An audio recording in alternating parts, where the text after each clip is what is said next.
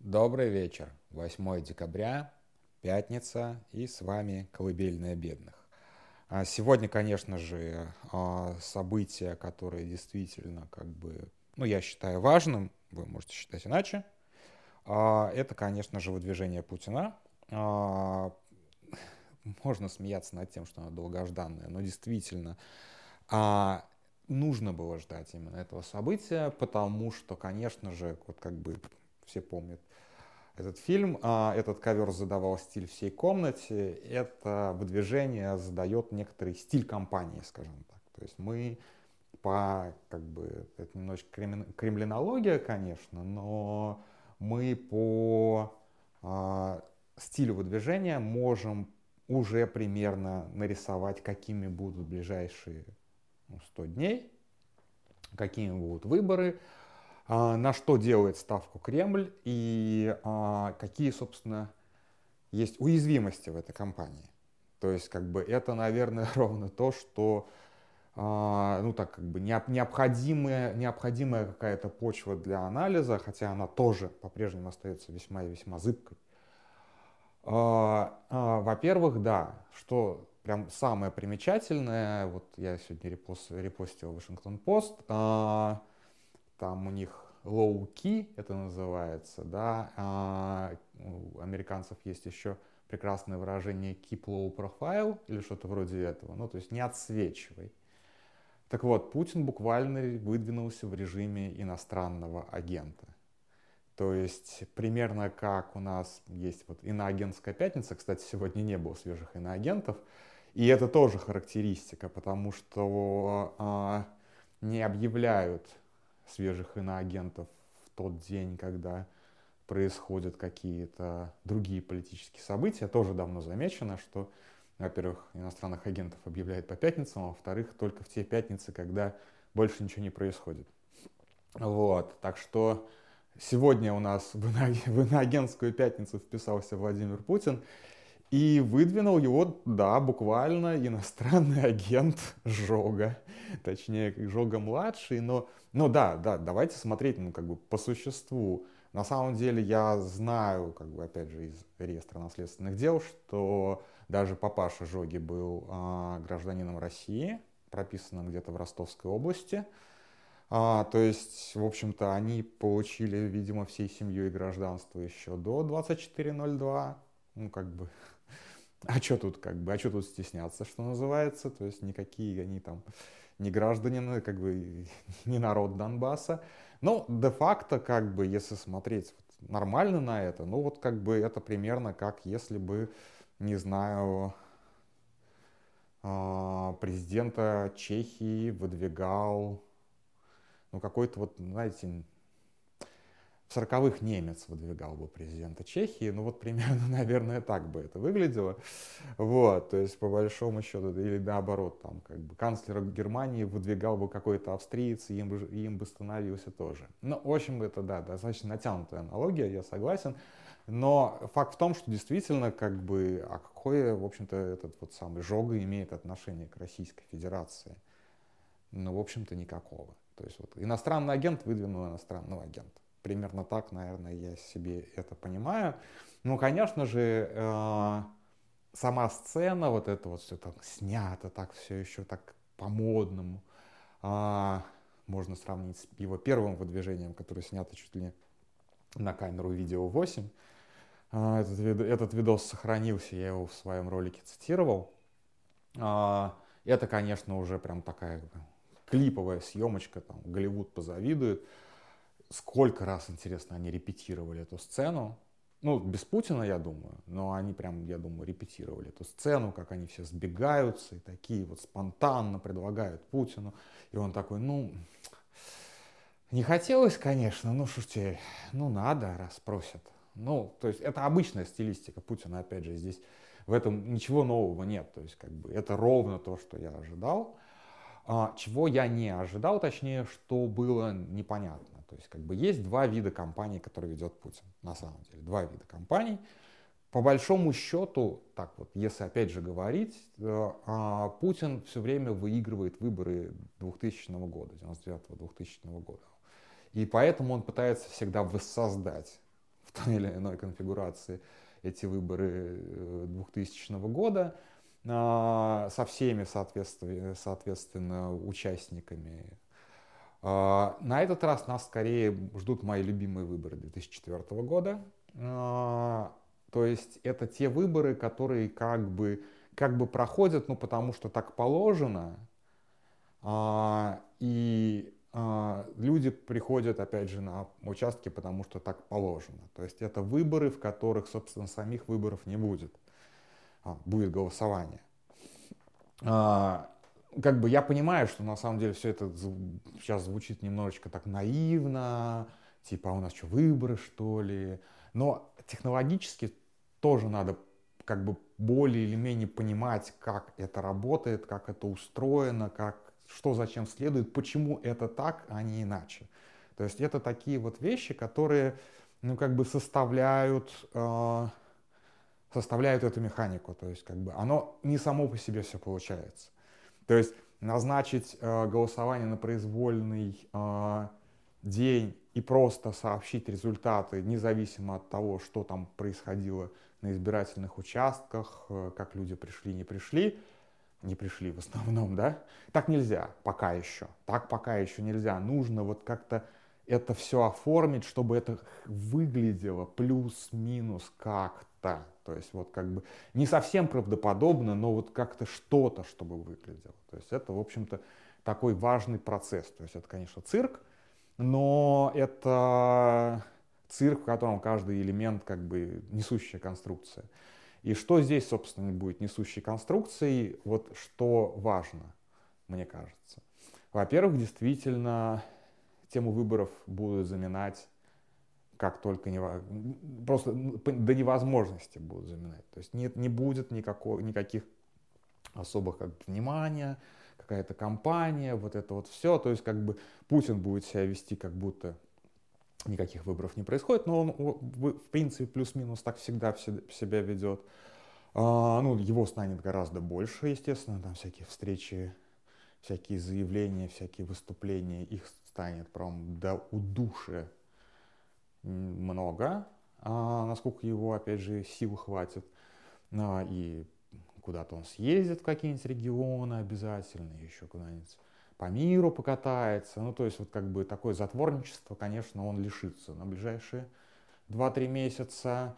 Но это не будут типа выборы, конечно же. Это все будет исполнение обязанностей президента. Опять же, мы ко всему этому привыкли, здесь ничего нового. Что новое? Точнее, что новое, с, по крайней мере, с 2004 года.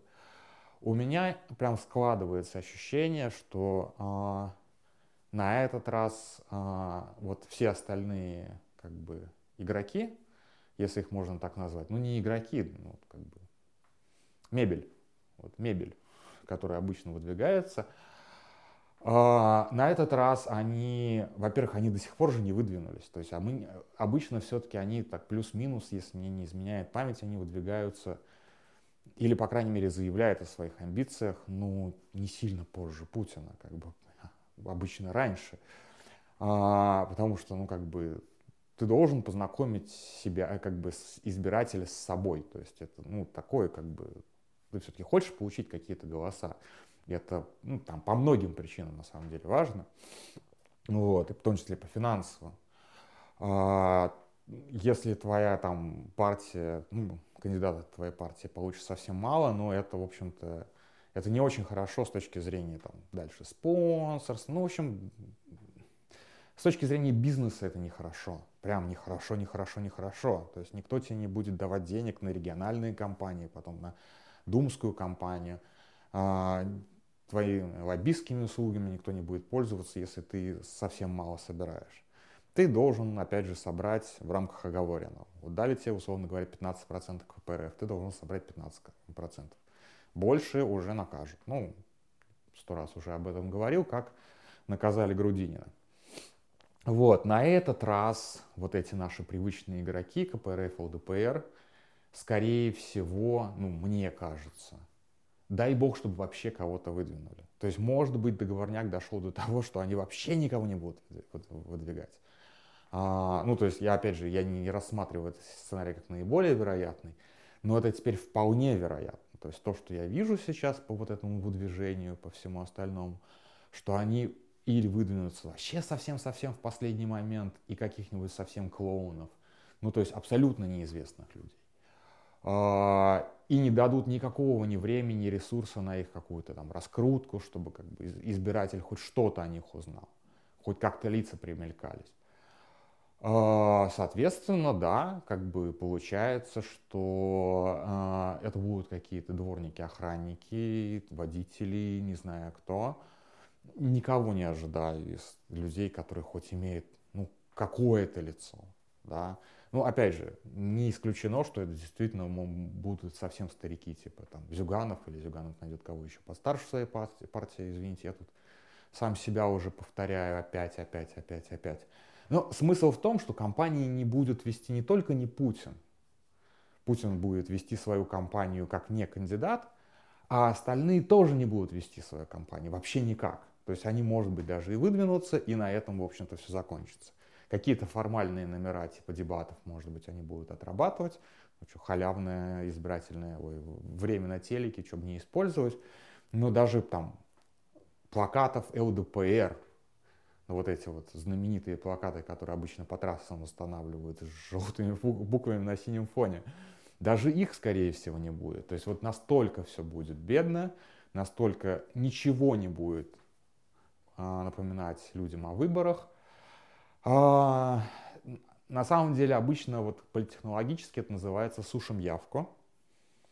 А, и выглядит это примерно так. То есть, как бы у нас же э, нижний порог явки отменен, соответственно, вот сушим явку это обычно как раз губернаторские выборы или что-нибудь вроде этого, когда на участки приходит 20-30% людей, в основном это а, административно зависимые люди, или какие-то вот обработанные социальными работниками пенсионеры, которые голосуют абсолютно предсказуемо, и тогда вот все наши эти вот губернаторы получают свои 86-87%, ну, при реальной явке процентов в 10-15, все остальное там докидывается, может быть, даже и меньше. Вот это называется сушим явку, потому что людям не, незачем ходить на выборы, в, когда, когда о них даже а что, какие-то выборы, что ли, были? Люди даже не знают о них. Вот примерно так выглядит сценарий «Сушим явку». И Путин сейчас тоже сушит явку. Это тоже важно понимать. А каким образом будут потом показывать цифры, а для президентских выборов все-таки явка важна. Потому что ты не можешь быть президентом, как, если на выборы пришло там меньше половины избирателей это фигня какая-то. Путину нужны не только относительные цифры, то есть проценты, но ему нужны абсолютные цифры. То есть э, для, ему нужно, чтобы нарисовали явку 80, не только результат 80%, но и явка 80%. Соответственно, гигантская совершенно ставка на вбросы.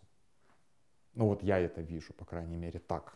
Может быть, опять же, есть какие-то технологические вещи, типа принудительного голосования на работе, вот это вот все, вы понимаете, о чем я сейчас говорю. Но в целом, как бы, скорее всего, людей будут фактически мотивировать на то, чтобы а, людей, которые могут себе что-то там на избирательном участке подумать и поставить галочку не туда, будут мотивировать на выборы вообще не ходить. Вот так я это сформулирую. А, и это на самом деле порождает, собственно, главную уязвимость компании. Это порождает главную, а что если придут? Потому что одно дело, это достаточно сложно тоже понять, но одно дело вбрасывать за тех, кто не пришел, а другое дело вбрасывать, а, точ, точнее неправильно считать за тех, кто пришел. Это два разных, это два, две разные процедуры. Я бы не сказал, что они как бы и то, и то преступление, разумеется, но реально просто написать а, а, без, без, без подсчета, то есть при пустых фактически урнах, урнах написать, вот, что эти явились, и так-то вот так проголосовали, ну, в чем-то даже проще. Ну, это просто по-разному, это, это сложно, но по-разному сложно на самом деле, потому что в случае, когда люди не явились, надо соответственно, заполнять вот эти книги выдачи там, бюллетеней людьми, которые не пришли. Ну, то есть тоже есть некоторая возня, скажем так. Вот. Но, опять же, проверять это особо некому, да, наблюдать особо некому, поэтому проверять особо некому, поэтому и шансов на то, что кого-то кто-то за руку поймает, тоже особо нет. То есть, по большому счету, э, вот эта уязвимость, она хорошо закрывается. То есть, если даже люди придут и вдруг проголосуют за вот этих ноунеймов, которые будут в бюллетене, кроме Путина, эта уязвимость на самом деле тоже прикрыта, потому что комиссии умеют и с этим работать. Им, в общем-то, как бы просто это две разные модали, модальности. Но вот настроено сейчас на то, чтобы не пришел вообще никто. По крайней мере, точно не пришел, э, не пришел на выборы тот, кто может там себе что-то не то подумать и, соответственно, не в том квадратике галочку поставить. То есть система сейчас настраивается на том, что действительно на выборы пришел бы именно только путинский электорат, который можно мобилизовать непубличными способами. Вот так вот даже сформулирую. То есть, и, соответственно, если система хочет делать так, а, очевидно и логично делать наоборот. Это не значит, что таким образом можно победить, но это уязвимость, которую нужно использовать. То есть это очень важно понимать, что никаких шансов, никакого, как бы, никакого сценария, чтобы переголосовать эту машину, я не вижу. Но я вижу вот такую вот маленькую-маленькую уязвимость, маленькую-маленькую дырочку, в которую вот можно как бы немножечко долбить. Зачем?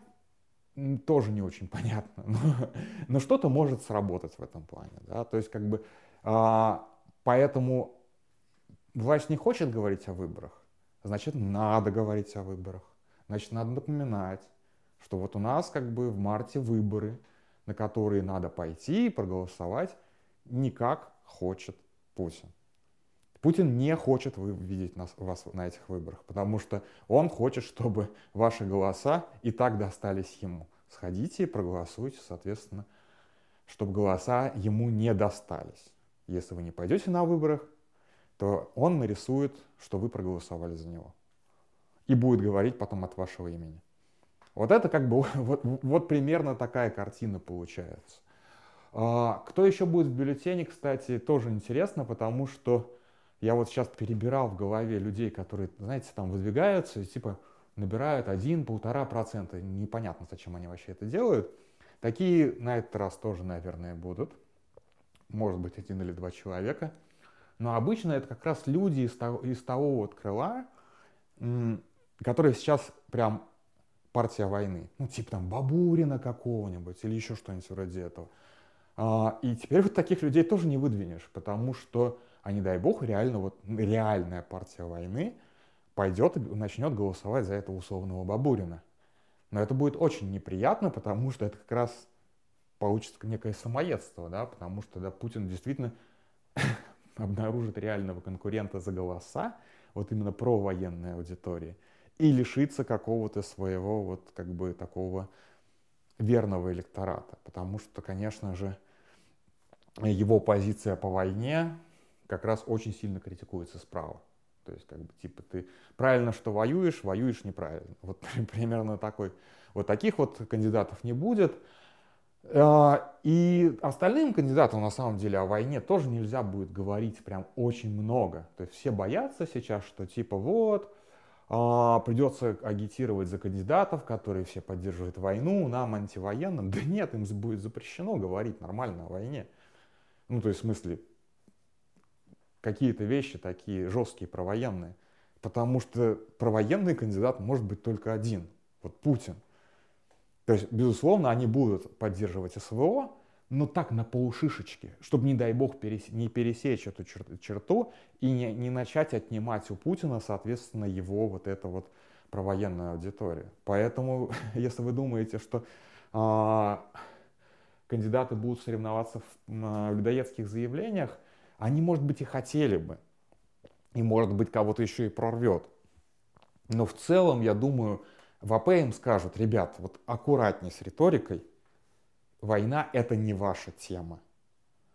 Вы можете там критиковать Набиулину или там критиковать Запад. Вот это вот, конечно, можно. Вот, набрасываются на геев, вот как, что-нибудь вроде этого, да, то есть как бы все равно людоедствуете, но людоедствуете вот в этих определенных рамках. А то, что касается СВО, вот СВО, тему Путина, ее не трогайте. Скорее всего, такое будет указание. И я не думаю, что они, опять же, они смогут его последовательно полностью выполнять, но я думаю, что примерно так. То есть вот у нас получается, да, у нас получается, что реальный такой вот прям четкий провоенный кандидат все-таки будет один.